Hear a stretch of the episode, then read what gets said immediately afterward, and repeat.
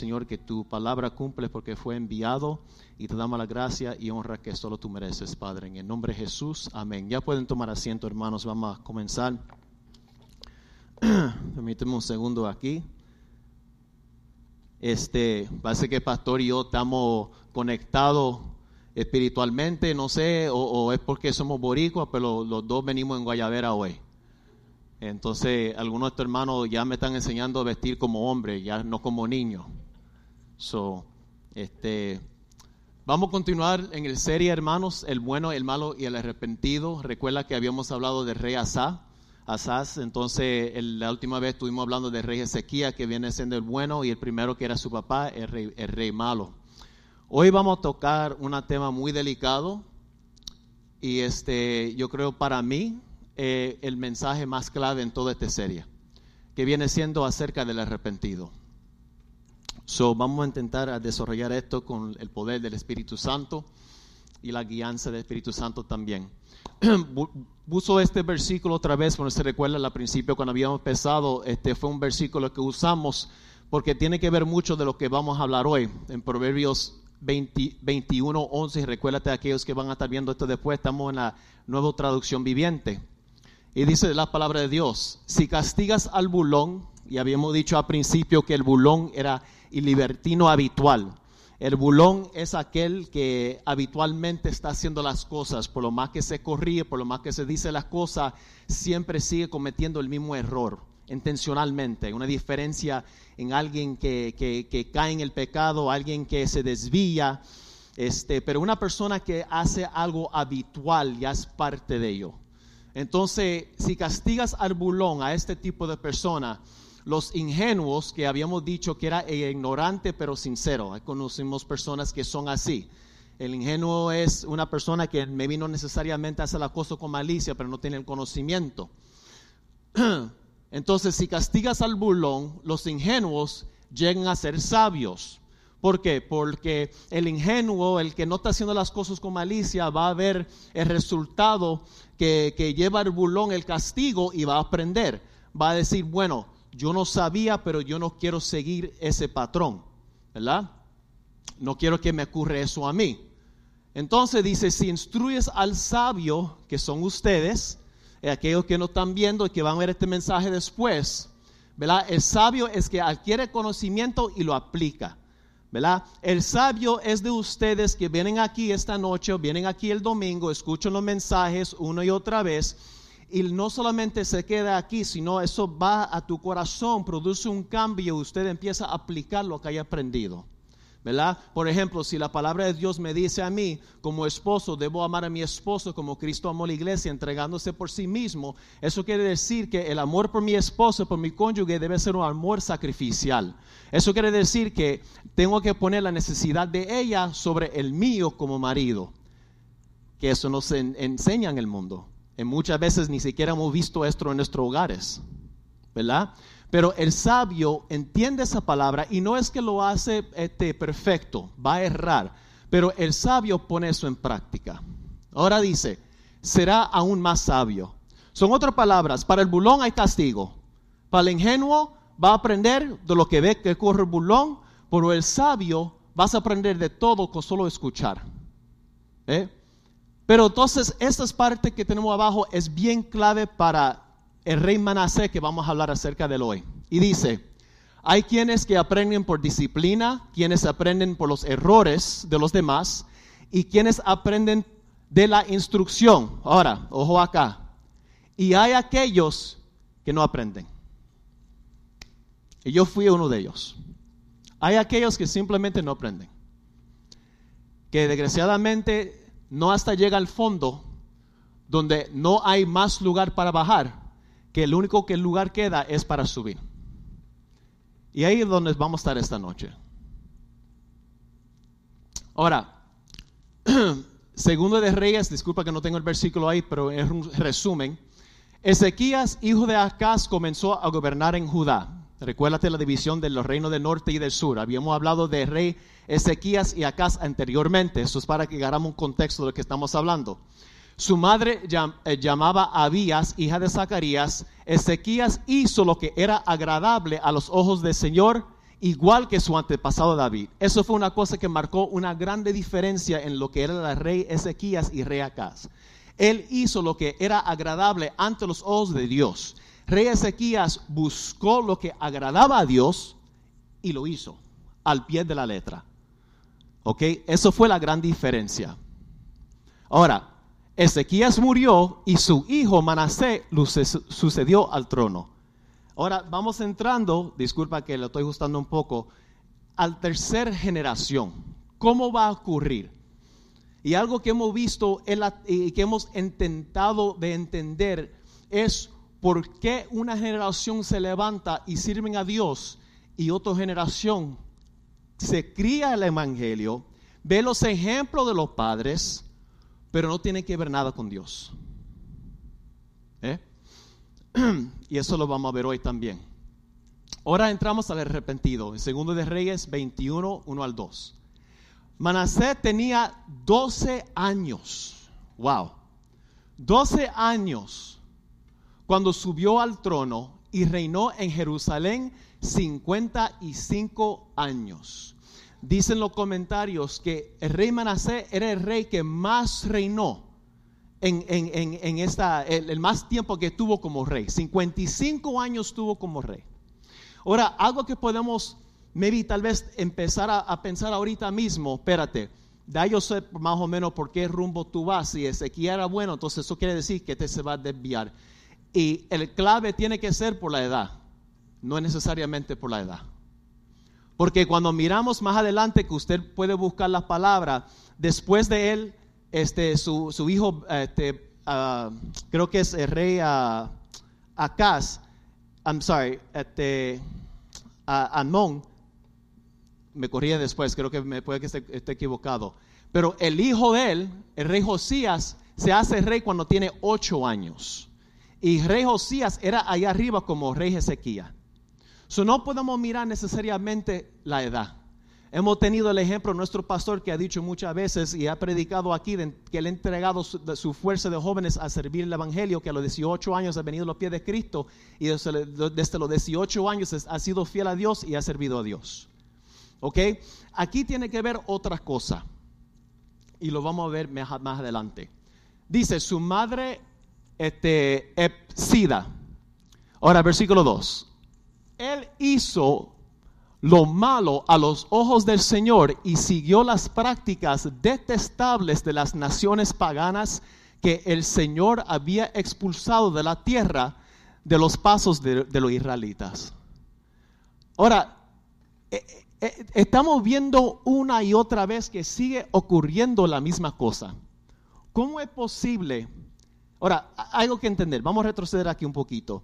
Ustedes se recuerda que habíamos hablado la vez pasada, usted ha leído la Biblia con, con rey Ezequías, que Dios extendió su vida por 15 años. ¿Se recuerda? Que él estaba enfermo, miró la pared, oró a Dios, clamó a Dios, Dios restauró su salud, incluso Dios le dio este, fecha de vencimiento. Le dijo, tú vas a durar 15 años más. ¿Ok? Este hijo, rey Manasé, nace al rey durante ese tiempo. Ahora, vemos algo también que habíamos leído la vez pasada, que durante este tiempo Dios prueba a rey Ezequías. Recuerda que habíamos hablado de eso. ¿Cómo prueba a rey Ezequías? La palabra de Dios dice que el Señor se apartó de Ezequías para probar lo que había en su corazón. Y la palabra de Dios dice que cuando vinieron los este, el rey de Babilonia, que el imperio de Babilonia se estaba levantando, y cuando envió personas allá porque querían saber de este milagro, cómo es que el rey Ezequías sobrevivió de esta enfermedad. También hubo unas cosas cuando, se lo tengo que explicar rapidito, que el rey Ezequías quería una confirmación de la parte de Dios que iba a ser sanado. Entonces, ustedes conocen, no sé cómo decirlo en español, un sundial, ¿verdad? Que se marca el tiempo de, antes, ¿verdad? Con la sombra. Entonces le pide a Dios que eh, en vez de que la sombra vaya este, como, en, como va el reloj, que va contra, ¿verdad? Va contrario, ¿verdad? Y querían saber, querían conocer de este milagro. Esto fue algo que fue dicho por todo el reinado. Todo el mundo sabía de este milagro. Querían ver, querían saber cómo fue que ocurrió esto. Ahora, durante este tiempo, la palabra de Dios dice que el Dios se aparte de rey Ezequías para probar lo que hay en su corazón. Y cuando vienen a, a conocer al rey Ezequías, a qué fue lo que ocurrió, su corazón se llena de orgullo. Y él va y le enseña a ellos todas las riquezas del reino. Y el profeta Isaías viene y le confronta y dice, ¿qué fue lo que enseñaste a ellos? Todo. Y así mismo todo lo que va a ser llevado a Babilonia. ¿Ve? Y habíamos aprendido algo acerca de esto, porque cuando Dios se aparta de él, se ve lo que hay realmente en el corazón de rey Ezequías. Y si nosotros somos honestos, cuando nosotros nos apartamos de Dios, porque Dios no se aparta de nosotros, sí o no que a veces empiezan a salir cosas de nuestra vida que estaban aplastados y vienen a subir a superficie. Por eso la necesidad de nosotros estar continuamente agarrado de la mano de Dios. Entonces, este muchacho, rey Manasé, nace durante este tiempo. Ahora, podríamos decir que a causa de la caída de, rey Ezequías durante ese, ese, tiempo que se llenó de orgullo, maybe eso afectó a Manasé. Pero no sabemos, porque lo que sí sabemos es que el rey Ezequías se arrepintió. Pero sí que algo que hemos aprendido de toda la serie, que aquí se trata de una decisión. Y igual que él, igual que su padre, igual que todos los reyes que hemos visto, él tomó una decisión de desviar y no seguir los caminos de Dios. A veces tratamos de buscar cinco patas al gato. ¿Por qué la gente hace lo que hacen? Estaba escuchando un mensaje ayer y me encantó, el mensaje estaba poderoso, era uno de la, de la vieja guardia que mandaba a todo el mundo para el infierno y, buenísimo, ¿verdad? Entonces él estaba en fuego, entonces está gritando un blanquito esto de, de, la, de la vieja guardia. Entonces decía, vienen los jóvenes y siempre me quieren decir a mí, que es la culpa de los amigos que se le desvían a ellos y que oran que, que, no caigan en el grupo. Dijo, ya yo no voy a predicar, ya yo no voy a orar que ustedes se aparten del grupo, porque no se trata del grupo, lo que pasa es que ese pecado ya está dentro de ti. Wow. Y no es así. Adán, ¿dónde estás? ¿Qué hiciste? No, fue la mujer que tú me diste. Somos rápidos para echar la culpa a lo demás. Somos rápidos para echar la culpa a las circunstancias, en el ambiente que me crié. Vengo de un hogar divorciado, vengo de un hogar disfuncional. No, cada persona es responsable por su vida. Cada persona es responsable por las acciones y las decisiones que toman. En el momento que tenemos conciencia, en el momento que nosotros podemos procesar y pensar, o como se dice esto, los teólogos, este, que este, este, la ley de, o la, la edad de contabilidad, uno es responsable por su propia vida. Las decisiones que uno toma no es por la influencia de nada.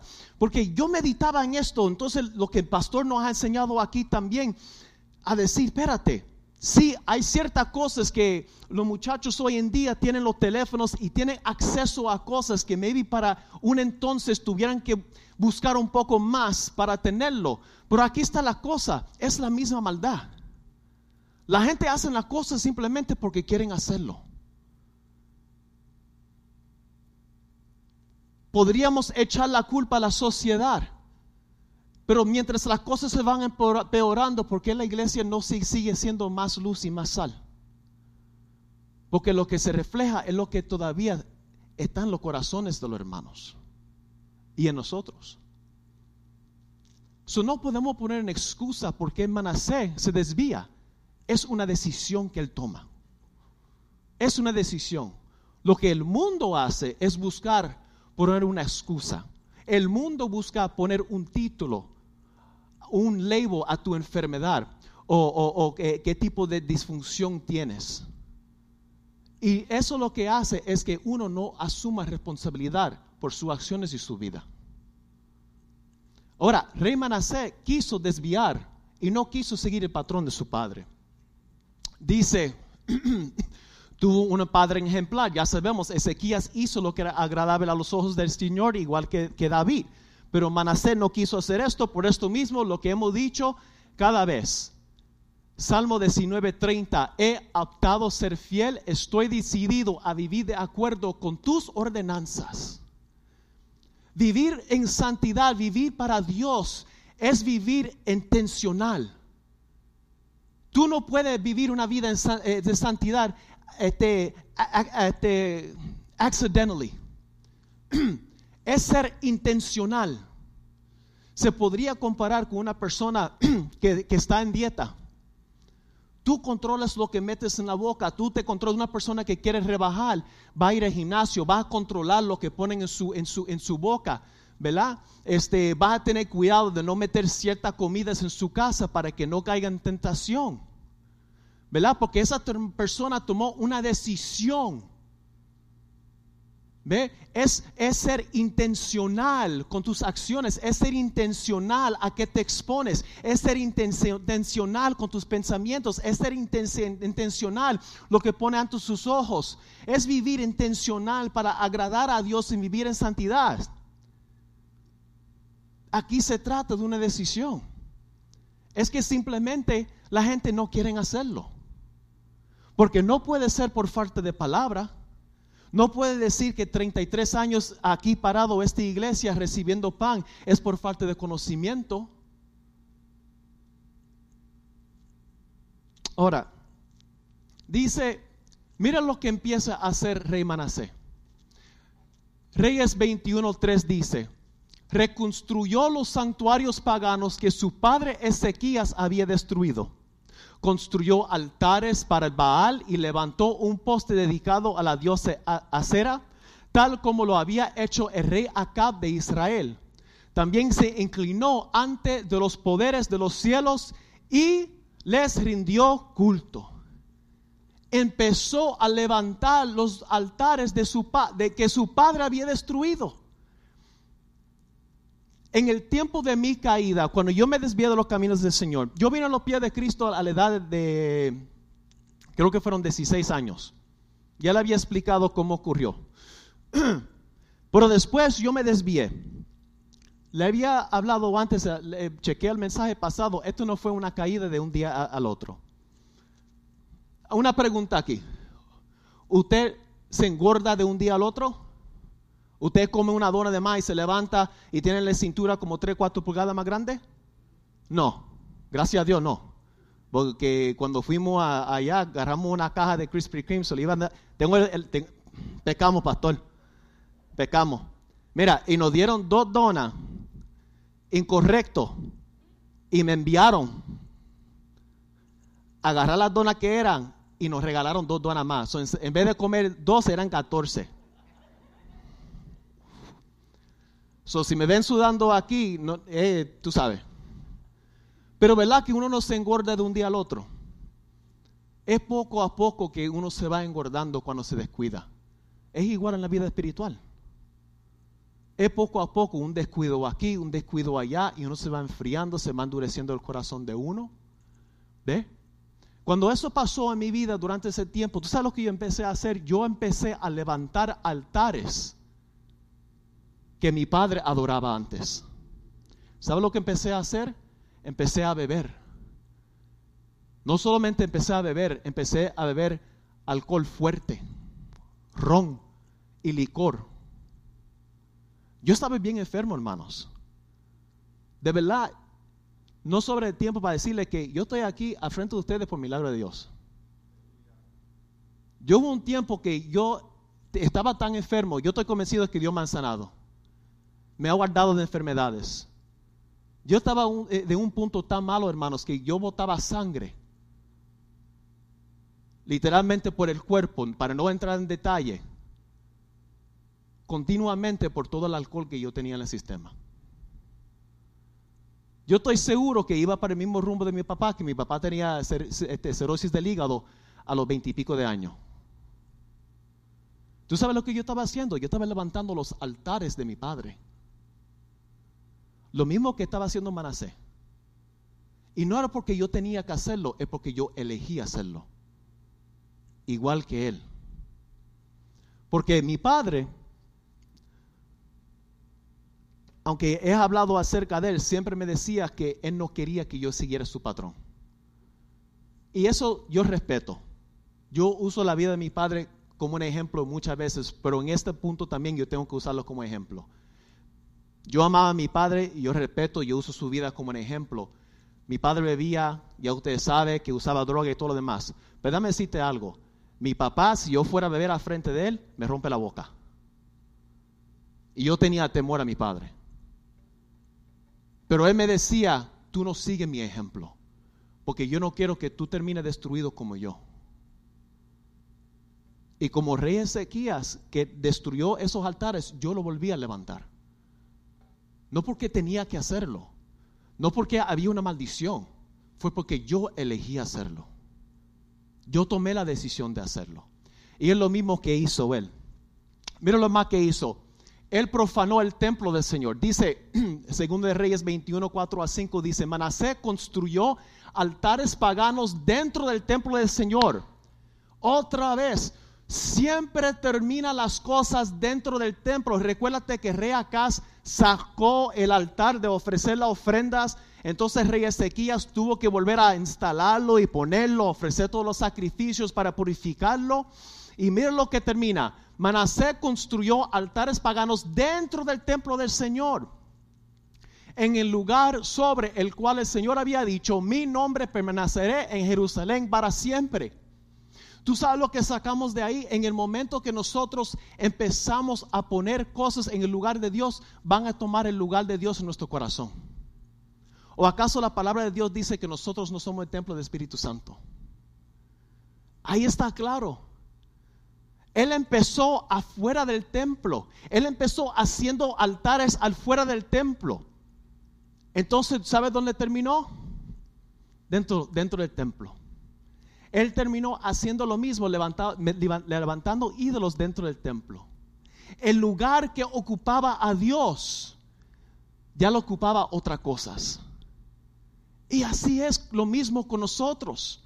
Cuando empezamos a desviarnos, las cosas no ocurren inmediatamente. Inclinamos un Dios aquí, inclinamos un ídolo allá, y tal o temprano ese Dios termina entrando y ocupando el lugar de Dios en nuestro corazón.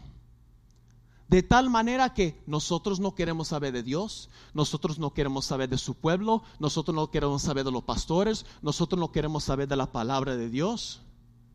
Porque ya esa cosa ha tomado raíz en nuestro corazón. Y eso fue lo que pasó aquí. Construyó estos altares para todos los poderes de los cielos en ambos atrios del templo del Señor.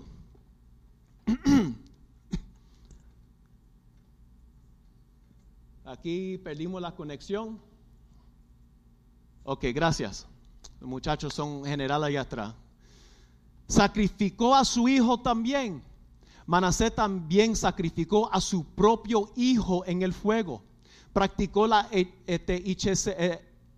hechicería, gracias, la adivinación y consultó a los mediums y a los videntes. Hizo muchas cosas perversas a los ojos del Señor que eso provocó su enojo. mira, mira, mira el patrón, hermanos. Como habíamos dicho que uno no se engorda inmediatamente, él empezó a poner altares afuera del templo. ¿Verdad? Empezó con unas cositas por ahí. Entonces, esos ídolos tomó el lugar de Dios porque él sacó, eh, eh, te puso los ídolos dentro del templo de Dios. Y ahora lo que está ocurriendo en su vida empieza a afectar a su familia.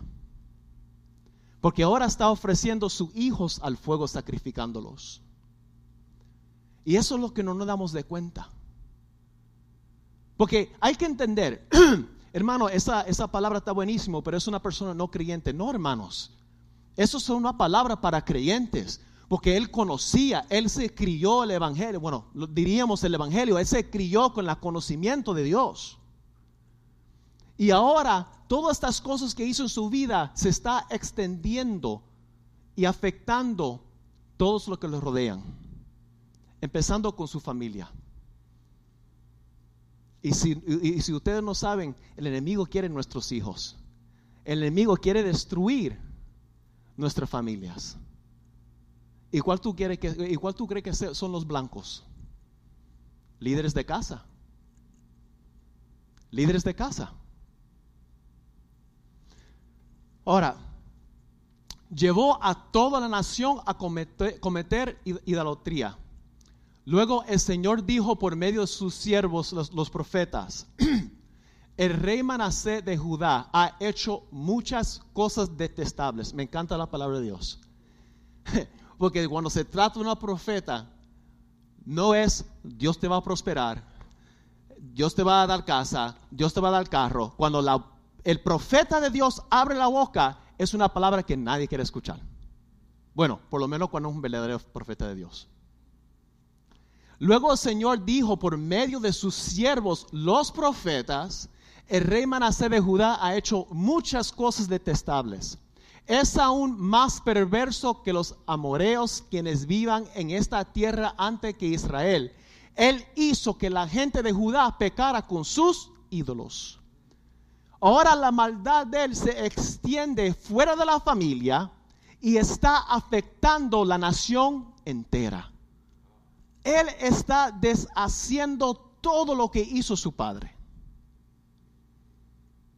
Y es algo que tenemos que entender lo impactante que lo que pasa cuando un cristiano decide afectarse con el pecado o desviarse de los caminos de Dios.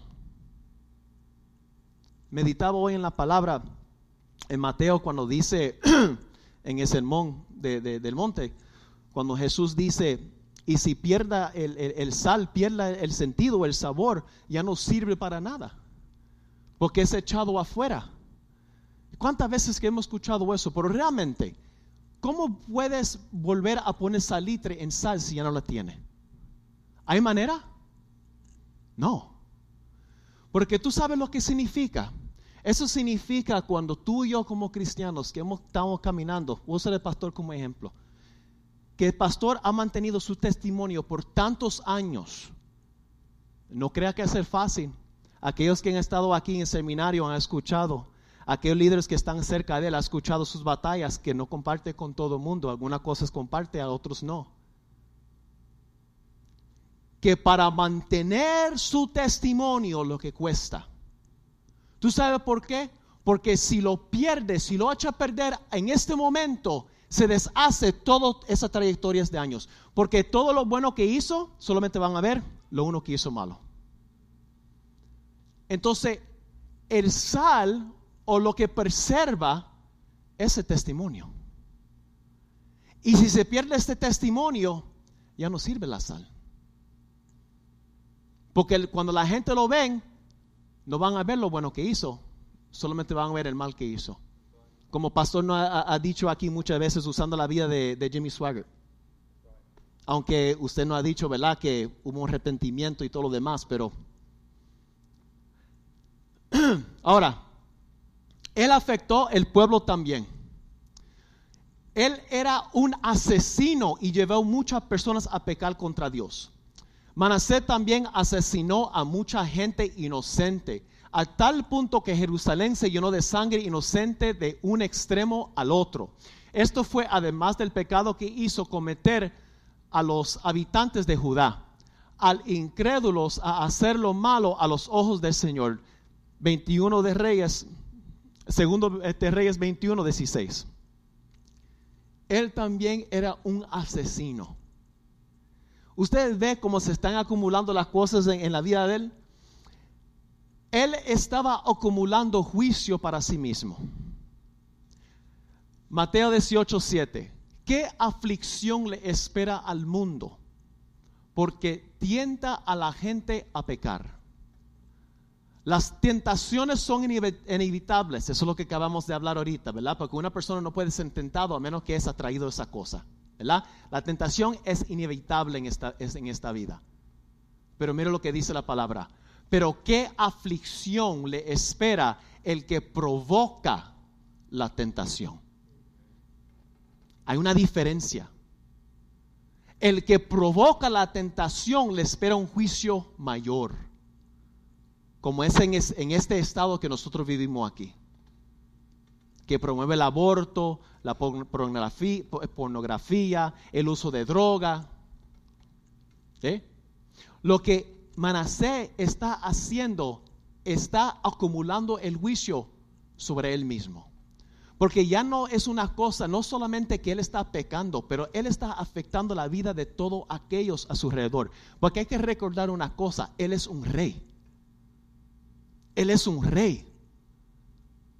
Él tiene una influencia, un, ciclo de influencia muy grande. Y toda la decisión que él hace está impactando todas las vidas a su alrededor. Ahora, hasta la pregunta, no importa qué edad tiene, el más joven al más mayor aquí, pero ¿cuántas personas tienes tú en tu círculo de, eh, círculo de influencias? ¿Cuántas personas son tocados cuando tú tienes un testimonio que Dios ha hecho grande en su vida? Y ahora te la pregunta, ¿cómo serían esas personas tocados a verte caer en el pecado?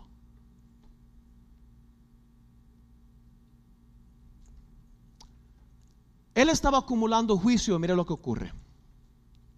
Su infidelidad a Dios lo llevó a cautiverio.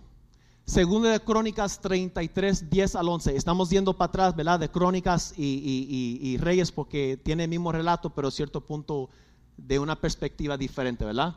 Ahora dice, el Señor les habló a Manasé y a su pueblo. Tengo que parar aquí porque tengo que decir un punto. Nosotros lo que vamos a empezar de este punto en adelante es el amor, la paciencia y la misericordia del Dios que nosotros servimos. No le gritó, no le mandó para el infierno, incluso no lo mató. de, los comentarios dice antes que ocurre esto, lo que estamos a punto de, leer, él estuvo, fue rey como 23 años. Dios permite por 23 años que se acumulan los pecados. Porque la palabra de Dios dice que Dios es tardo para la ira. Ese es el Dios que nosotros servimos. Tú tú tienes que salir de hoy entendiendo ese punto. Tú tienes que salir hoy entendiendo la perspectiva y entendiendo quién es Dios a través de esta escritura que estamos leyendo. Porque si nosotros podemos mirar a Dios como somos nuestros padres o a veces como no somos nosotros mismos, tenemos una, una percepción de Dios bien equivocado. Él le habló a ellos. El Señor les habló a Manasés a su pueblo, pero no hicieron caso a sus advertencias. El pastor le habla, los pastores le hablan a usted y le hablan de una situación en su vida. Te dice, esa persona que te está juntando no te conviene. Oye, ¿qué pasa? ¿Tú todo está bien? ¿Cómo está tu vida espiritual?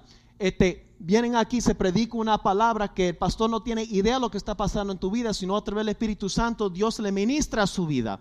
Y advertencia tras advertencia tras advertencia te cierra los oídos a Dios. ¿Te recuerda que habíamos hablado de la diferencia de escuchar? Y oír.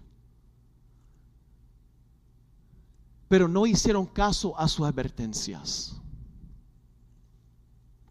De modo que el Señor envió a los comandantes de los ejércitos de Asirio, asirios y tomó a Manasés prisionero. ¿O acaso la palabra de Dios dice que nuestros propios pecados nos hace prisionero? Mira lo que dice. Le pusieron un aro en la nariz lo sujetaron con cadenas de bronce y se lo llevaron a Babilonia. Qué vergüenza, hermanos. Tú, usted, yo no sé si las damas, pero los hombres, ¿le han salido un pelo en el nariz? Yo, hermano, yo cuando cumplí los 30, ¿verdad? Empezó una cosa raro. Me levanté un día, al día siguiente, el pelo se me estaba yendo para acá y estaba saliendo por los narices. Yo dije, ¿a dónde se me fue el pelo? Entonces miré en el espejo, yo míralo aquí, míralo aquí. Ahí está. O sea, no es que el pelo se, movió, eh, eh, se reubicó, ¿verdad? Fue a otra parte. ¿Usted ha sacado un pelo de nariz antes?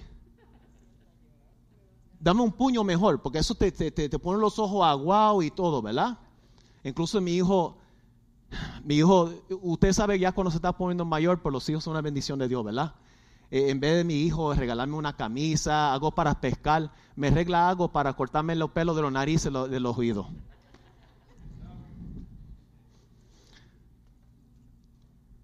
Pero, ¿sabe lo sensible que es el nariz?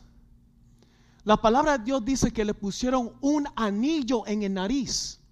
¿Tú sabes a quién pone anillo en nariz? ¿Han visto un toro con anillo en nariz? Porque cuando es bien bruto y cuando es bien brusco, por más grande que sea el animal, le pone un aro aquí en la área más sensible y tú pones suficiente presión sobre ese aro, por más grande y malo que sea, va a seguir. ¿Están entendiendo el punto? Llegó al punto de la vida de Manasé que Dios no solamente tuvo que enviarlo para que fuera prisionero, pero tuvo que poner un aro en su nariz para alarlo. Porque su corazón estaba tan endurecido contra Dios que iba a ser la única manera que él entendía si acaso a Dios. ¿Hay alguno aquí que Dios le ha puesto aro en nariz? No es divertido, hermanos. Pero dame decirte algo. No pasó la noche y la mañana como uno no se engorda la noche y la mañana. Porque yo tenía a mi madre, yo tenía a mi esposa haciéndome fiel. Durante ese tiempo, hermanos, usted no se imagina, mi esposa se aferró más a Dios como nunca. Ella era la, mujer de proverbios y no para levantarla, hermanos. Yo te estoy dando el testimonio de lo que yo vi en mi hogar. En vez de estar ellas por ahí en las calles, estaban en las casas, llegaba a las casas, mi comida estaba hecha, mi, ropa estaba limpio. Y yo decía, Señor mío, ¿cómo puede ser que esta mujer me trata así después de toda la porquería, la cochinada y de la manera que yo estoy viviendo? Y Dios tratándome con misericordia, misericordia y dándome la advertencia. Y yo seguía. Y yo seguía. Eso fue lo que pasó con Manasé. Y tengo que meter un punto aquí. Si usted está escuchando esta noche o aquel que va a escuchar esto después, y Dios le ha estado dando advertencias, no permite que llegue a esto. Porque lo que viene, tú no lo vas a querer. Miren lo que dice la palabra. De modo que el Señor envió los comandantes de los ejércitos de Asirio y tomó a Manasés prisionero. Le pusieron un aro en el nariz, lo sujetaron con cadenas de bronce y lo llevaron a Babilonia.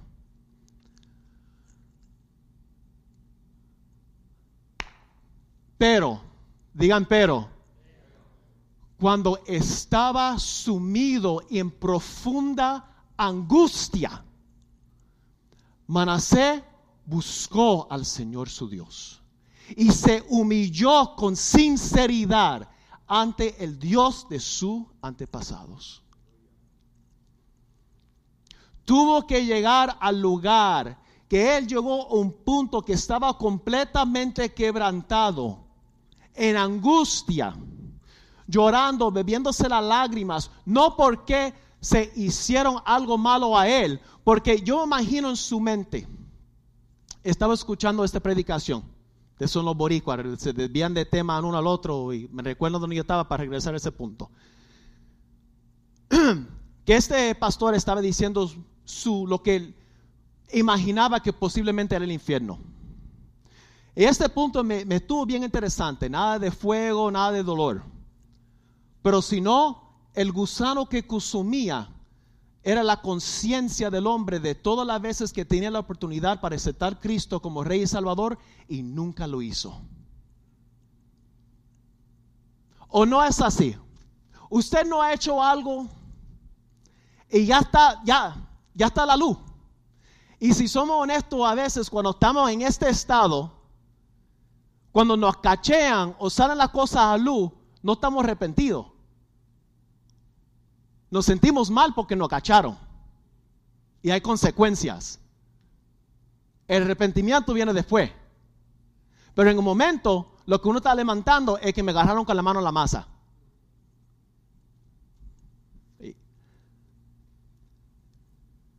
Mira lo que dice.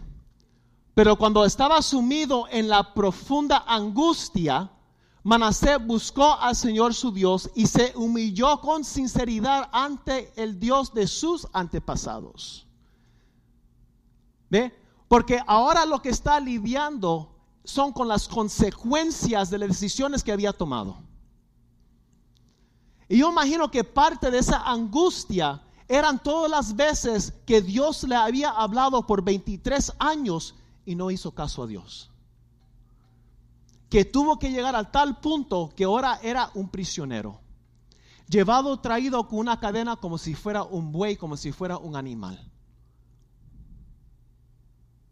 Ahora, le había puesto proverbios al principio para recalcar, para que nosotros entendiéramos que no todos aprenden de la manera que nosotros esperamos y confiamos que ustedes están aprendiendo esta noche, que no tiene que pasar esto que simplemente con escuchar la palabra de Dios, con simplemente escuchar el testimonio de su humilde siervo que está aquí, parado por la gracia y la misericordia de Dios y por oportunidades que los pastores brinden y dan a uno,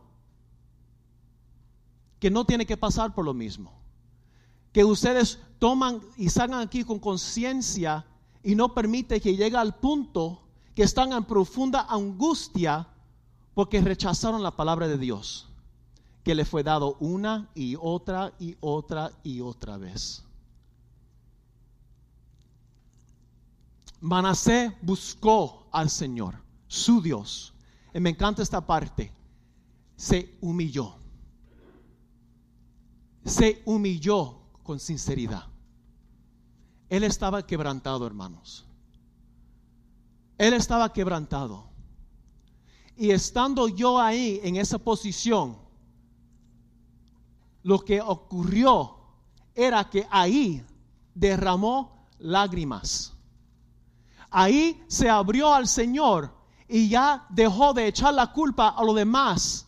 Dejó de echar la culpa de que, oh, que yo vengo de un hogar quebrantado. Dejó de echar la culpa, oh, que mi papá era alcohólico. Dejó de echar la culpa de que no, que, que cuando yo me abusaron sexualmente, cuando yo era chiquito. No, ahí las excusas, cuando uno se mide la presencia de Dios, es que uno asuma responsabilidad por su vida y sus acciones. Y lo plasma delante de la presencia de Dios y dice, yo soy culpable, Señor.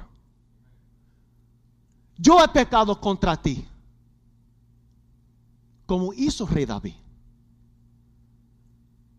Eso es humillarse, que uno deja de echar la culpa a la sociedad, a los demás, a mi esposa, a mi madre, y asume responsabilidad por decisiones que ellos tomaron. Eso es humillarse. Tiene que llegar al punto que Dios te está hablando con una cadena, con un anillo por el nariz para que llegue a ese punto, para que llegue al altar de Dios para humillarse. ¿O será que somos capaces de hacerlo antes que llegue a eso?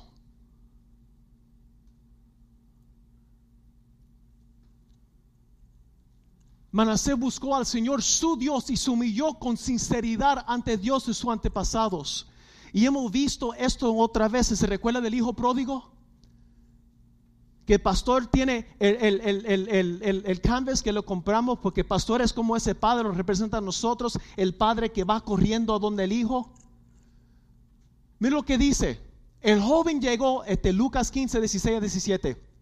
El joven llegó a tener tanta hambre, ya saltamos todo el cuento porque ustedes solo saben. El joven llegó a tener tanta hambre que hasta las algarrabos, agarrobas con lo que alimentaba a los cerdos le parecían buenas para comer, pero nadie le dio nada.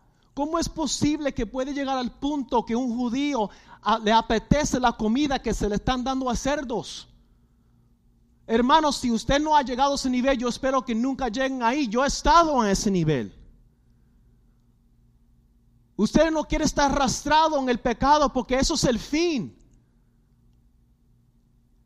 Si hoy, esta noche, por lo menos que le sirve, no solamente de entender la gracia y la misericordia de Dios, pero como una advertencia, que no pasen las cosas, que no llega a ese punto. Dice, cuando, versículo 17, cuando finalmente entró en razón, ¿Tú sabes lo que quiere decir eso? Él estaba viviendo como un loco. Cuando entró en razón, porque el pecado te hace bruto. El pecado te ciega. El pecado te lleva a hacer una cosa ilógica. ¿Cómo vas a arruinar tu matrimonio por una noche de placer? Yo escuchaba un, comediante, este, un comediante esto, este, de los negritos delante, un comediante limpio, Sinbad, lo ha escuchado antes, de los viejitos, nosotros lo hemos escuchado. Y dijo algo bien cómico. Dijo que ve estos hombres en los 50 y quieren tener novias que tienen 20 años. Entonces dijo, tú tienes que tener una novia que conoce y tiene el medicamento tuyo del corazón en su cartera. Porque en el momento que tú estás ahí en el restaurante y empiezas a hacer cara, ¡ah! ella sabe que es un enfalto. Porque tiene una muchachita ahí que no sabe nada, va a decir, ay, porque tú me estás haciendo mueca. Y tú ahí ah, con un enfalto. Entonces está en el hospital. Entonces dice, bueno, yo no sabía. Mejor que tú tengas una mujer ahí que tiene tu medicamento sobre... Eh, una, ¿cómo, ¿Cómo que va a arruinar un matrimonio por una noche? ¿Tú sabes por qué? Porque el pecado te ciega. Yo no estoy hablando de experiencia, hermanos. El pecado te hace perder la razón. Hay crímenes, hay crímenes, ¿verdad? E, este, cuando se hacen los filings, ¿verdad? y hay ciertos crímenes, por ejemplo, un marido, vamos a poner la mujer, ¿verdad? La mujer llega de trabajo y encuentra el hombre revocándose en la cama con otra mujer. Y va a agarrar la pistola y lo mata. ¿Verdad? Ese crimen puede ser este, que el cargo no sea tan grande porque va a decir, esa mujer no tenía razón en ese momento. Estaba fuera de sí. Porque fue afectado por lo que vio un momento y actuó. Así te hace pecado, hermanos. Que uno no piensa en lo que está haciendo, solamente para considerar las consecuencias o lidiar con las consecuencias como rey Manasé después. Mira lo que dice.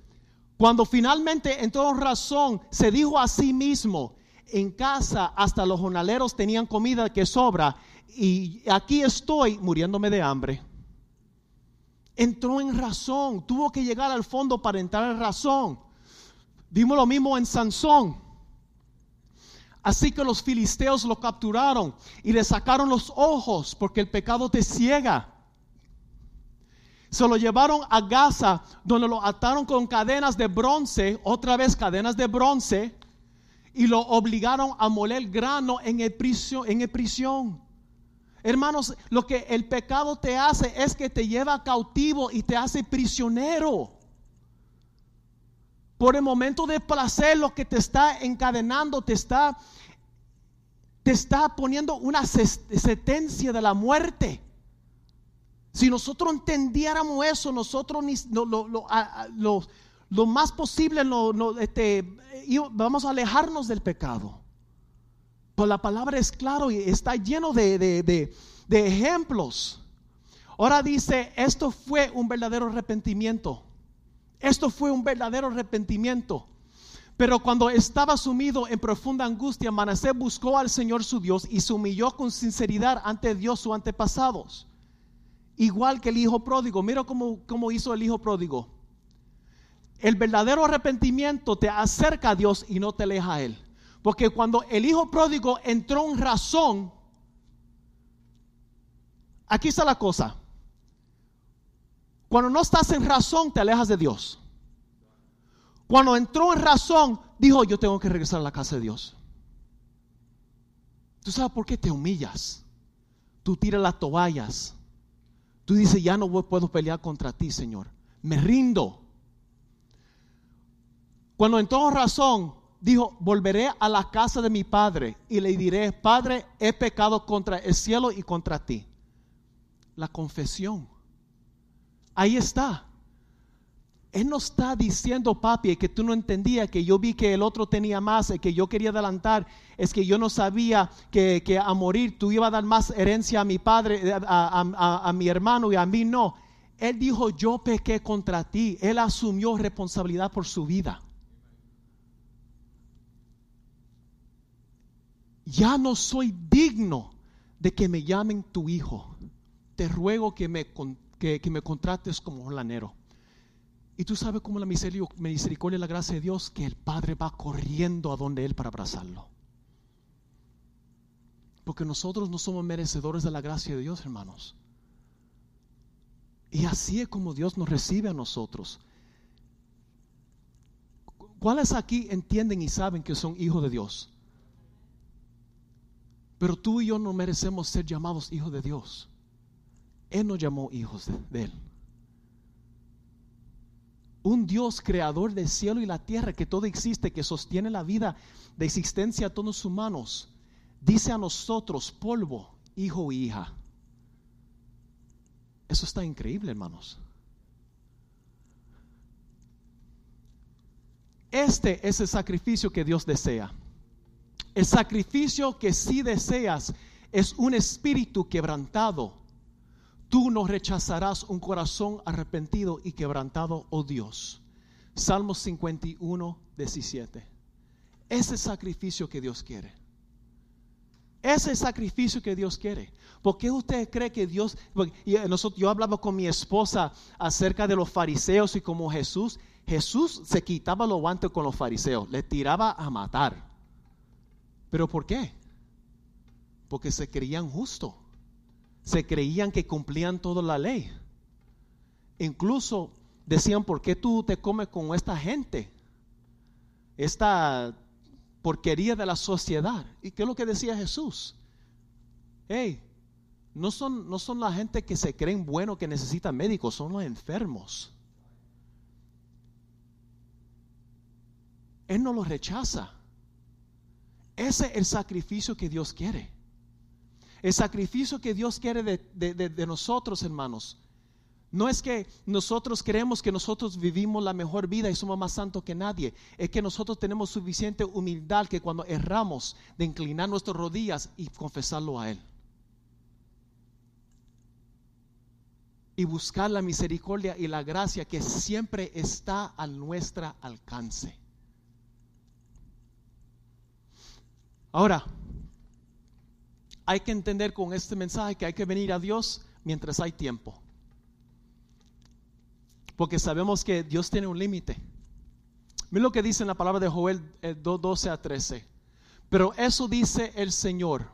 Vuélvanse a mí ahora. ¿Escucharon esa parte? Dios está enviando esta palabra por la boca de la profeta. Y Él está diciendo, si ustedes están escuchando este mensaje, no es para que vayas a la casa y meditas si quieres hacerlo. Es para responder ahorita. Ahorita mismo. ¿Sabe lo que quiere decir eso? Cuando uno está aquí arriba, este, compartiendo la palabra, cuando el pastor está acá arriba, él no tiene que ser llamado para que vengan aquí a orar. Mientras uno está ahí, el Espíritu Santo está ministrando la vida del corazón de uno. El Espíritu Santo dice, es el momento de responder ahora, mientras tiene convicción de la palabra de Dios en su corazón. Y dice, vuelve a mí ahora mientras haya tiempo. ¿Escucharon esa parte? Porque tenemos una percepción de que, oh, me sobran muchos años de vida. ¿Quién te dijo a ti a qué, a qué edad vas a morir? ¿Ah? Yo tenía un caso hace poco, no voy a mencionar nombres, mi esposa lo conoce de un muchacho corriendo bicicleta. El muchacho no duró ni, ni, un mes de haber cumplido 18 años. Sale con unos amigos, van a Los Ángeles y van a una cuesta bien grande de Los Ángeles y se tiran con un grupo de personas. El muchacho se cae, se da en la cabeza y termina en una coma. Cuando viene el médico, está con los muchachos, los amigos llaman a la madre y el padre llegan al hospital, están locos, mi hijo, ¿qué fue lo que pasó? No, se dio en la cabeza, pues va a salir. Cuando los médicos chequean, ya estaba muerto cerebralmente. Los padres están lidiando con esto. Acabo de ver mi hijo, salió con los amigos, como que, pero aquí está la cosa, ellos lo mantuvieron vivo, porque vino una agencia que quería sus órganos. Ahora, usted me explica el infierno que tuvo que pasar esta familia a ver tu hijo Tú ves en la máquina, parece que está vivo, pero está muerto. ¿Cómo uno se convence que él está muerto? Y tuvieron los médicos que lidiar con los padres como una semana con esto, para hacerlo entender. Y ahora nosotros sabemos que no hay nada posible para Dios. Pero es que tú ves tu ser querido ahí, las máquinas indican que él está vivo, pero son las máquinas que lo están manteniendo vivo porque realmente está muerto. Trataron de procesar todo esto y encima de eso hay gente diciendo, mira, por favor, si los órganos de él pueden salvar la vida de alguien, firma que quieren descuartizar tu hijo. ¿Quién dice aquí que mañana tú vas a levantar? Por eso la palabra de Dios dice, vuélvense a mí ahora mientras haya tiempo, porque mañana no está prometido. Mañana no está prometido. Entrégame su corazón. Acércanse con ayuno, con llanto y luto no desgarren la ropa en su dolor, sino desgarran sus corazones. Porque eso es lo que Dios quiere en nuestros corazones.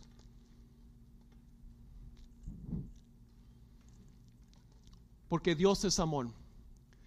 Joel 2, 12 a 13. Regresen al Señor su Dios. Y aquí está por qué. La palabra no dice regrese a Él porque si no te voy a enviar para el infierno. Regresen a Dios si no te voy a castigar. Regresen regresan al Señor su Dios porque Él es misericordioso y compasivo, lento para enojarse y lleno de amor inagotable. Nosotros ni siquiera podemos empezar a comprender el amor de Dios. Es un amor que no termina. Por más sinvergüenza que usted y yo somos, Él nos sigue amando. Él no nos dice regrese a mí porque si no te voy a matar. Dice regrese a mí porque te amo. Porque yo puedo hacer más con tu vida que tú puedes. Por lo que tú eres mi hija, tú eres mi hijo, lo que te estás haciendo daño. Y yo no quiero que te hagas daño porque yo te hice, yo tengo propósito para tu vida. Eso es lo que dice. ¿Quién, ¿Quién puede tener el corazón tan duro y tan frío que no puede responder a un mensaje así? A un mensaje de misericordia y de amor. Todos andamos buscando amor. Looking for love in all the wrong places. Muchas veces estamos buscando amor en lugar equivocado. Y Dios dice, tú andas por donde quiera entregando tu corazón a fulano y a fulana en vez de entregarlo a mí. Porque el, uno que, el único que te va a saciar y el único que te voy a llenar soy yo. Y dame decirte algo, si tú no has hecho, ni siquiera mira para aquí ni para allá. Porque si crees que el que está aquí o acá te va a llenar, uh, prepárate. Que la veré allá con los pastores haciendo conferencia.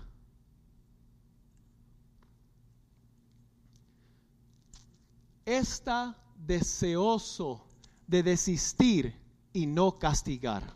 Wow. Wow. Dios es, mira lo que Dios está diciendo, hermanos. Está deseoso de desistir y no castigar. ¿Qué padre, qué padre le gusta pegar a su hijo? Mi madre no está aquí hoy, eso no puedo decir que ella, me, mamá, me va a regañar después. ¿Qué padre quiere? Nosotros no nos gustaba castigar a Steve cuando estaba chiquito. Ningún padre quiere hacer eso. Uno tiene el deseo que puede hablar con los hijos tranquilos, que entiendan la cosa y que lo hace bien. Pero los hijos hacen todo lo que uno pide. Y nosotros tampoco. Pero mira lo que Dios dice. Lo que yo deseo, lo que está en mi corazón no es castigar, es desistir es enseñarte mi amor inagotable y mi compasión y misericordia. Ese es el Dios que nosotros, mira hermano, uno para terminar el infierno tiene que ir corriendo así el infierno, hermano. Deja de, deja de, esconder lo que Dios ya sabe. Proverbios 28, 13. Los que encubren sus pecados no prosperan, pero los que confiesan y los abandonan recibirán misericordia. Ahora, hay propósito en la paciencia de Dios. Porque nosotros, recuérdate que le había dicho, era 23 años. Rey este, Manasé reinó por 55 años. Por 23 años Dios permitió que hiciera hiciera hiciera hasta llegó al punto. Y esto no fue un año en la cárcel. Según lo que dicen los teólogos, pasó 12 años en la cárcel. 12 años. 12 años. Porque a nosotros a veces nosotros leemos la escritura, dice, no, eso fue que llegó ahí, arrepentió y Dios lo sacó rápido. Hay consecuencias. mira, el propósito, mira el propósito de la paciencia con Dios, de Dios, disculpa, Romanos 2.4. ¿No te das de cuenta de lo bondadoso, tolerante, que el, el mundo le encanta usar esa palabra, ¿verdad? Y paciente que es Dios contigo? ¿Tú sabes por qué Dios no tolera? Porque Dios es paciente. ¿Acaso eso no ni significa nada para ti? ¿No ves que la bondad de Dios es para guiarte a que te arrepientas y abandonas tu pecado? Por eso nosotros miramos el mundo y, nosotros decimos, y este sinvergüenza va y mató a esta gente, ¿por qué todavía está vivo? Muchos estarían pensando, este tipo que mató a esta gente en Chicago, la policía lo, hubiera agarrado encadenado, lo hubiera matado en el callejón. Tú sabes que Dios permitió que él estuviera vivo todavía y todavía hay tiempo para él. Pero eso puede sonar ofensivo para algunas personas. Pero tú sabes que Dios te perdonó a ti. ¿Tú me quieres decir que no merece perdón? Tú y yo no lo merecíamos. La sangre que Cristo derramó en la cruz no era solamente para nosotros, o que a veces nosotros nos olvida la vida que nosotros vivíamos antes, o el mugre o el sucio donde Dios nos sacó. ¿No ves que la bondad de Dios es para guiarte y que te arrepientas y que abandonas tu pecado? Pero, sin embargo, oops, sorry, su paciencia tiene un límite. Porque Dios no tiene un límite. Y Dios tiene límite. Génesis 6.3. El Señor dijo, mi espíritu no tolerará a los humanos durante mucho tiempo porque solo son carne mortal. Y va a haber un día que va a venir el juicio sobre esta tierra.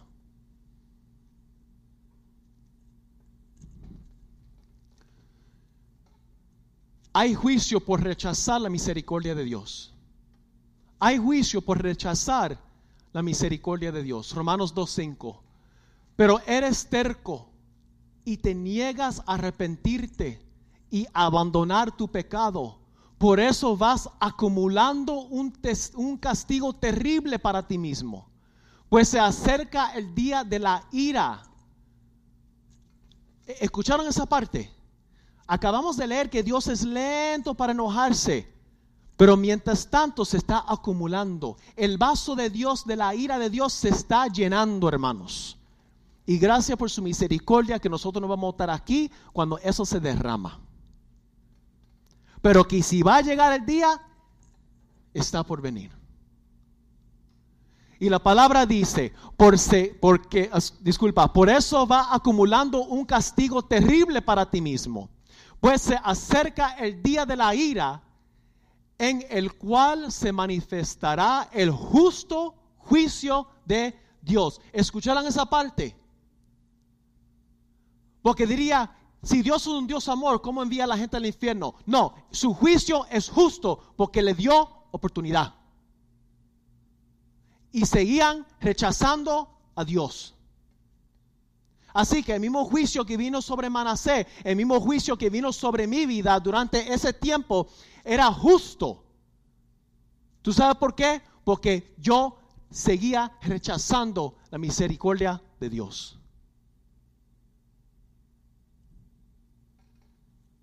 No permite que llegue a eso. No permite que llegue a eso. Pero hay bendición en buscar la misericordia de Dios. Segunda de Crónicas 33, 13. Cuando oró, el Señor lo escuchó. Oh, wow. Eso está poderoso. Cuando oró, cuando habló con Dios, el Señor lo escuchó. Y se conmovió por su petición. Qué increíble, hermanos, el Dios nosotros. Porque si hubiera sido por nosotros, hubiéramos dicho, Manasé, tú eres un sinvergüenza. Manasé, tú levantaste ídolos. Manasé, tú pusiste ídolos en el templo. Manasé, tú eh, quemaste tu hijo, ofreciste tu hijo a un ídolo en el fuego. Manasé, mataste gente. Manasé, tú fuiste un, un rey malísimo. Llevaste al pueblo a pecar. Y la palabra de Dios dice, cuando Él se quebrantó y cuando Él se humilló y Él oró, nuestro Padre que nos ama, que nos dice a, tú y yo, hijo hija, dice que Él escuchó y se conmovió por su petición. Ese es el Dios que nosotros servimos. Ese es el Dios que nosotros servimos. Así que el Señor hizo que Manasés regresara a Jerusalén y a su reino. Wow. Eso es lo que dice en la palabra de Joel, que devolverá los, los, años, este, que, te devolverá este, lo que las langostas consumieron. Porque así fue mi vida, que el Señor me devolvió. Me devolvió mi vida. Me devolvió esta hermosa mujer que tengo a mi lado. Me devolvió mi hijo, mi familia, mi dignidad. Y mi sanidad.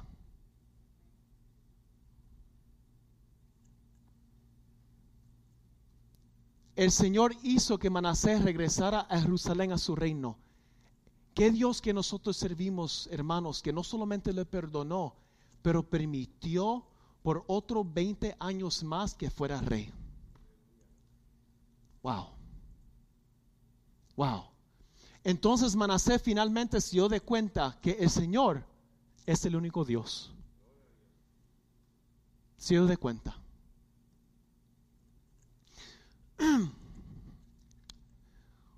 Lo primero que hizo fue restaurar el muro. Después de esto, Manasés reconstruyó la muralla exterior de la ciudad de David desde el occidente al, manantial de Gión en la valle de, Cedrón hasta la puerta del, del, pescado y continuó alrededor de la colina de Ofel. Edificó la muralla muy alta, además colocó a sus este, oficiales militares en todas las ciudades fortificadas de Judá.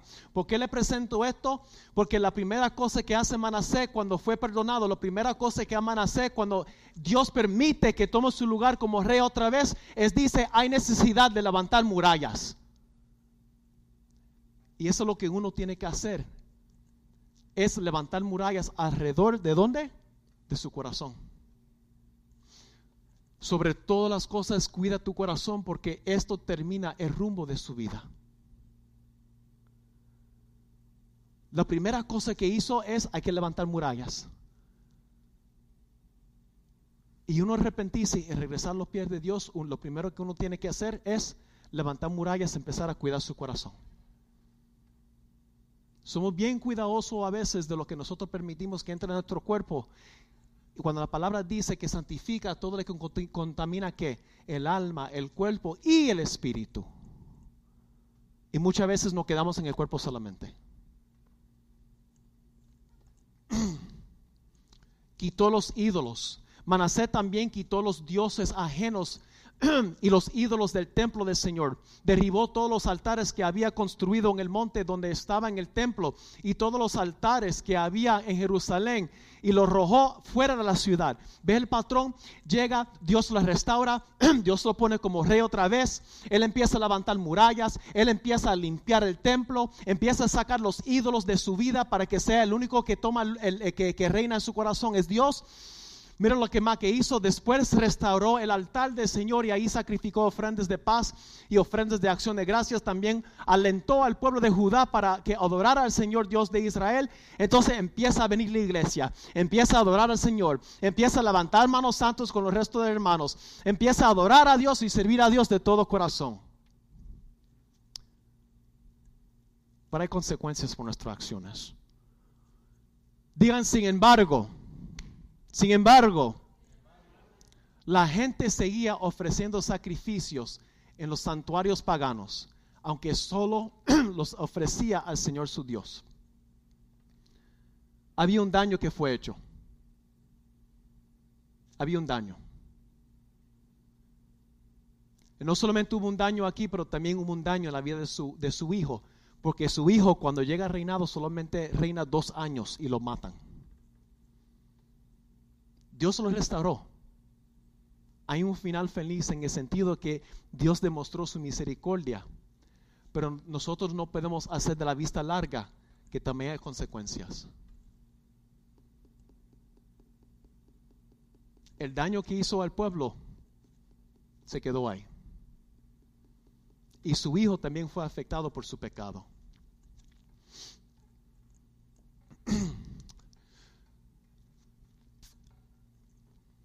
Su vida nos sirve de ejemplo. Esto es este Pablo, 1 Timoteo 1, 15, 16, dice, la siguiente declaración es digno de confianza y todos deberían aceptarlo.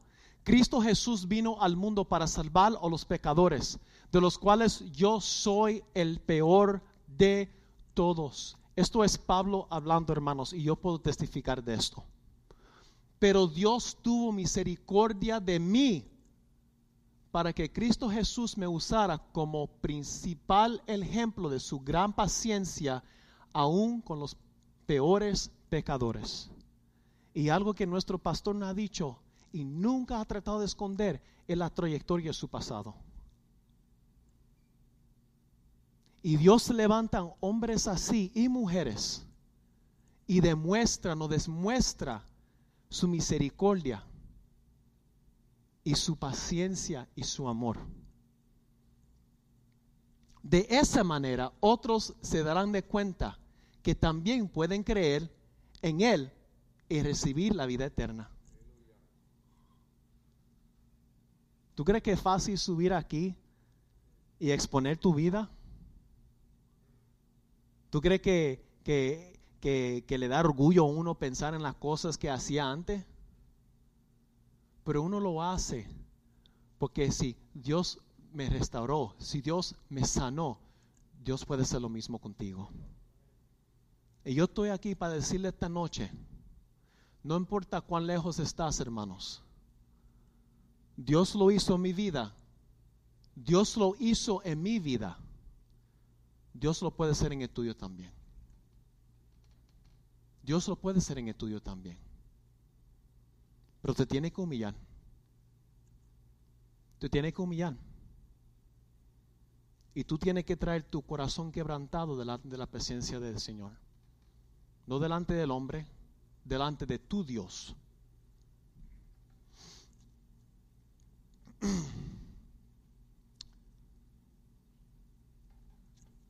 Pero cuando estaba sumido en la profundidad de angustia, Manasé buscó al Señor su Dios, se humilló con sinceridad ante el Señor su, Dios de sus antepasados. Y aquí terminamos con lo que empezamos. Logramos, aunque nos extendemos un poquito más. Salmo 119.30. He optado ser fiel, estoy decidido a vivir de acuerdo con tus ordenanzas. Esto se trata de una decisión, hermanos. El mensaje que usted escuchó hoy era un mensaje para abrir, nuestro entendimiento y recordarnos del Dios que nosotros servimos. Un Dios de amor inagotable, un Dios de misericordia, un Dios que desea desistir y no castigar.